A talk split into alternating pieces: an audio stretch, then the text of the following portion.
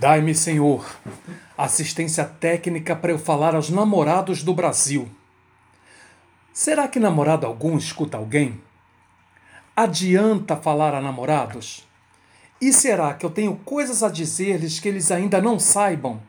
Eles que transformam a sabedoria universal em divino esquecimento? Adianta-lhes, Senhor, saber alguma coisa quando perdem os olhos para toda a paisagem, perdem os ouvidos para toda a melodia e só veem, só escutam melodia e paisagem da sua própria fabricação? Cegos, surdos, mudos, felizes são os namorados enquanto namorados. Antes, depois são gente como a gente, no pedestre dia a dia. Mas quem foi namorado sabe que outra vez voltará à sublime invalidez que é signo de perfeição interior Namorado é o ser fora do tempo, fora de obrigação e CPF, ISS, IFP, PASEP, NPS. Os códigos desarmados retrocedem à sua porta. As multas envergonham-se de alvejá-los. As guerras, os tratados internacionais encolhem o rabo diante dele, em volta dele. O tempo, afia, afiando sem pausa sua foice, e espera que o namorado desnamore para sempre. Mas nascem todo dia namorados novos, renovados, inovantes, e ninguém ganha ou perde essa batalha. Pois namorar é destino dos humanos, destino que regula nossa dor, nossa doação, nosso inferno gozoso. E quem vive, atenção, cumpra sua obrigação de namorar, sob pena de viver apenas na aparência de ser o seu cadáver itinerante, de não ser, de estar e nem estar. O problema, Senhor, é como aprender, como exercer a arte de namorar, que audiovisual nenhum ensina e vai além de toda a universidade. Quem aprendeu não ensina, quem ensina não sabe. E o namorado só aprende, sem sentir que aprendeu, por obra e graça de sua namorada. A mulher, Antes e depois da Bíblia é, pois, enciclopédia natural, ciência infusa, inconsciente, infensa testes, fulgurante no simples manifestar-se. Chegado o momento. Há que aprender com as mulheres as finezas finíssimas do namoro.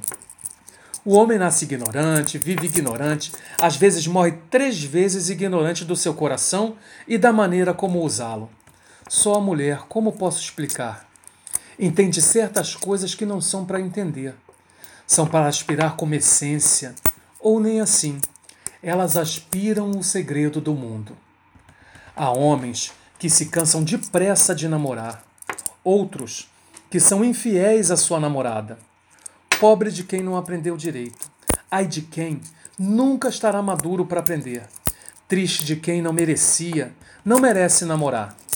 Pois namorar não é só juntar duas atrações no velho estilo ou no moderno estilo, com arrepios, murmúrios, silêncios, caminhadas, jantares, gravações, fins de semana, carro a toda ou a 80, lancha, piscina, dia dos namorados, foto colorida, filme doidado, rápido motel onde os espelhos não guardam beijo e alma de ninguém.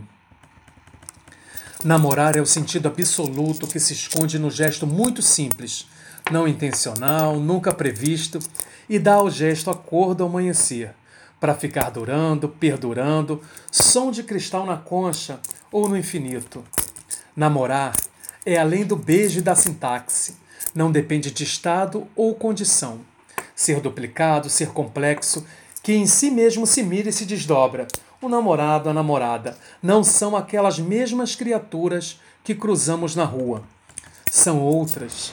São estrelas remotíssimas, fora de qualquer sistema ou situação. A limitação terrestre que os persegue tenta cobrar, por inveja, o terrível imposto de passagem. Depressa, corre, vai acabar, vai fenecer, vai corromper-se tudo em flores migalhada na sola dos sapatos. Ou então, desiste, foge, esquece. E os fracos esquecem.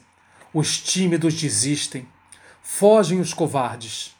Que importa? A cada hora nascem outros namorados para a novidade da antiga experiência.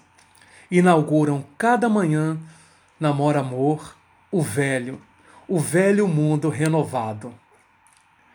Aos namorados do Brasil, Carlos Dumont de Andrade, por Marcelo de Menezes, seu celebrante de casamento e leitor dessa, dessa, dessa pandemia, dessa quarentena que está acabando, minha gente. Falta menos do que faltava. Um grande beijo a todos e ótima semana.